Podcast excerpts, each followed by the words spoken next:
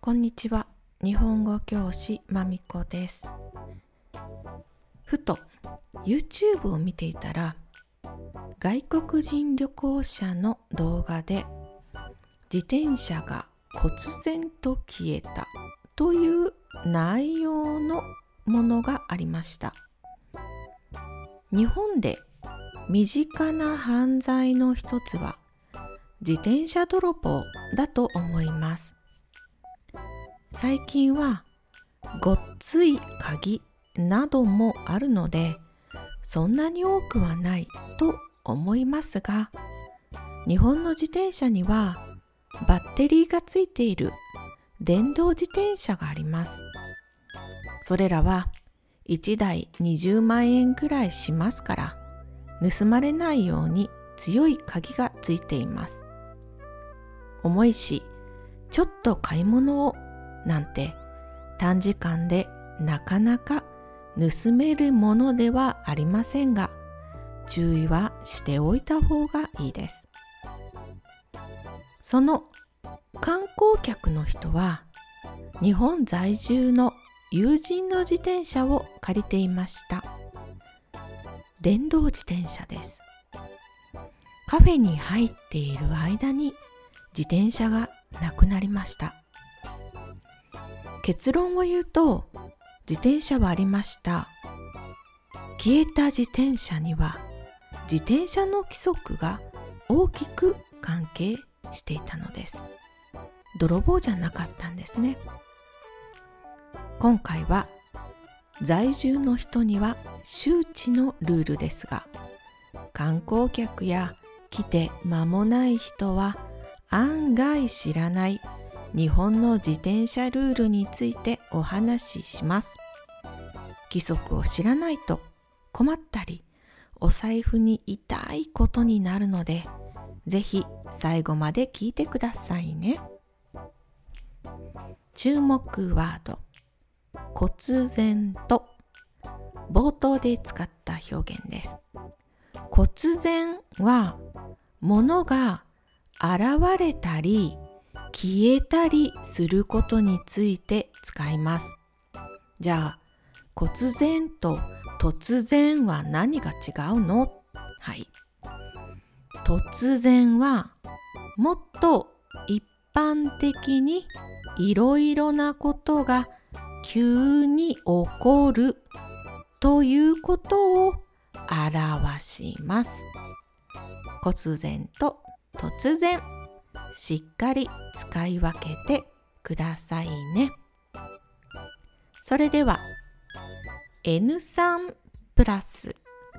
日本では自転車が消える？スタート。大きな町。特に県庁所在地では泥棒被害とは別に自転車が消えることがあります町には規則があって自転車を置いてはいけない自転車等放置禁止区域という名前の場所があるんです。だいたい駅の近くです。それからビジネス街なども駐輪禁止です。この場所はウェブサイトで検索することができます。駐輪場があるので、そこに止めるのが一番いいですが、時間がない時にはちょっとだけ、そんな気持ちで止めてしまうことがあるかもしれません。でも、自転車が多く置いてあると、救急車とか消防車とかが通れなくなってしまい、歩いている人の邪魔になるなどいろいろな問題が出てきます。ですから駐輪場に停めるのが一番です。ああ、先生大丈夫。僕の鍵はかなり強いから切られっこないよ。持っていかれっこないよ。そう思っている君、そんなに甘くないよ。自転車撤去のおじさまたちはレスキュー用の車を切れるような電気カッターみたいなのを持っているので簡単にそんな鍵でも切れるんだ。軽快な連携プレーで鍵を切って車に乗せていくのであっという間に自転車は撤去されます。オリンピック競技になればきっと日本はかなりいい線いくと思います。撤去の職人と言ってもいいですね。条例で禁止されている地域に止めているので違反している人が悪いんです。目に見える駐輪禁止の看板もあるし、駅にもお知らせがあります。そんなものは見えなかったという人も、区のお知らせなどもちゃんと確認してみてください。自転車は駐輪場に止める。迷惑な場所、路上に止めない。これが一番安全です。撤去された自転車は公共交通機関を使って取りに行かなければなりません。保管期間があります。だいたい撤去されてから30日。その期間のうちに行かなければ、自転車は死のものになります。違反したということなので、罰金は3000円から5000円で現金で払います。安心してください。どこに置いていたか分かっていれば、あなたの自転車の保管場所を探すことができます。Google 先生に撤去自転車保管場所と聞いてみてください。あなたが置いた場所、それと保管場所が重なるエリアが必ずあります。その保管場所にあなたの自転車はあると思いますよ。もちろん取られたという可能性もなくはないので警察にもちゃんと連絡しましょう。この件で撤去の思い出がよみがえりました。数年前、生徒さんの自転車も撤去されて、まあ泥棒じゃなかったのでラッキーだったんですが、一緒に探しました。案外近い保管場所だったので、すぐに行けました。また、私が大阪で撤去された時は、とても遠い保管場所だったので、自転車を引き取って帰りは1時間かけて自転車で家に帰りました。あの時、駐輪違反した経緯は、確か、難波に大阪の難波ですね。1時間くらい用事があって、駐輪場がいっぱいだったので、駐輪場の横に止めたんですね。駐輪場は OK ですけど、横はもちろんアウトです。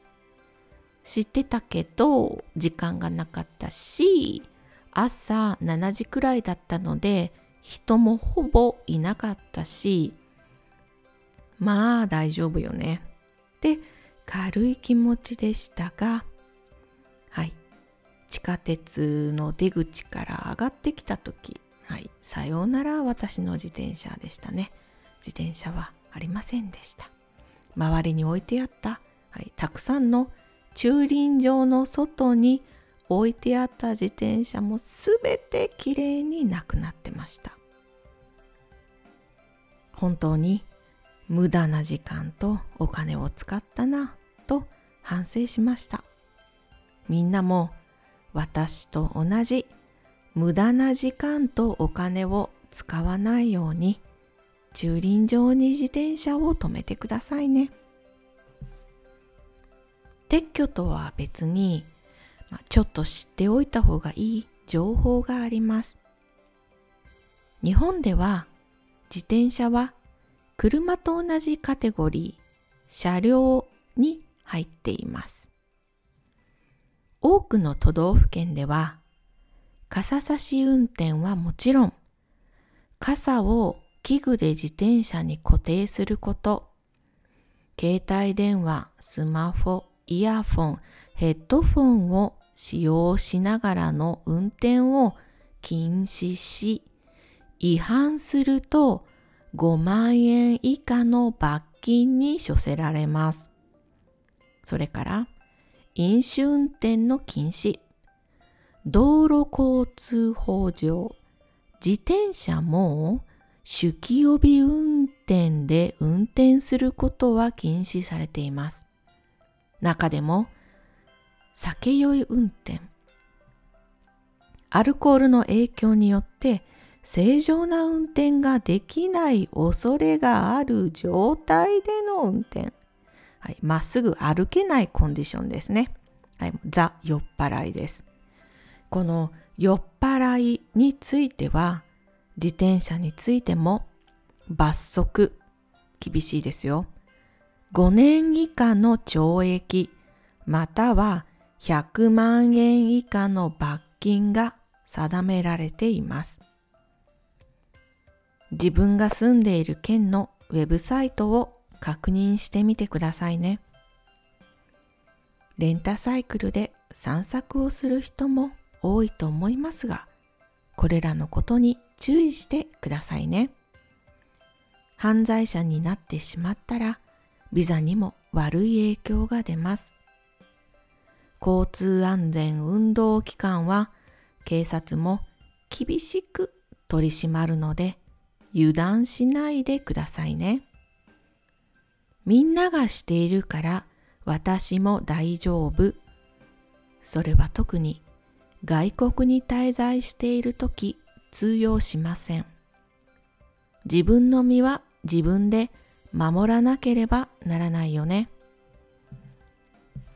Google Docs にウェブサイトを貼っておきます。どんな場所が禁止区域なのか、時間があるときに検索してみてね。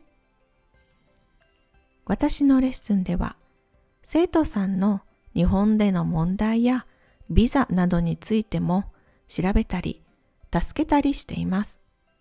日本の問題でサポートが必要な人は、レッスンを予約してみてくださいね。今日はここまで。ありがとうございました。終わり。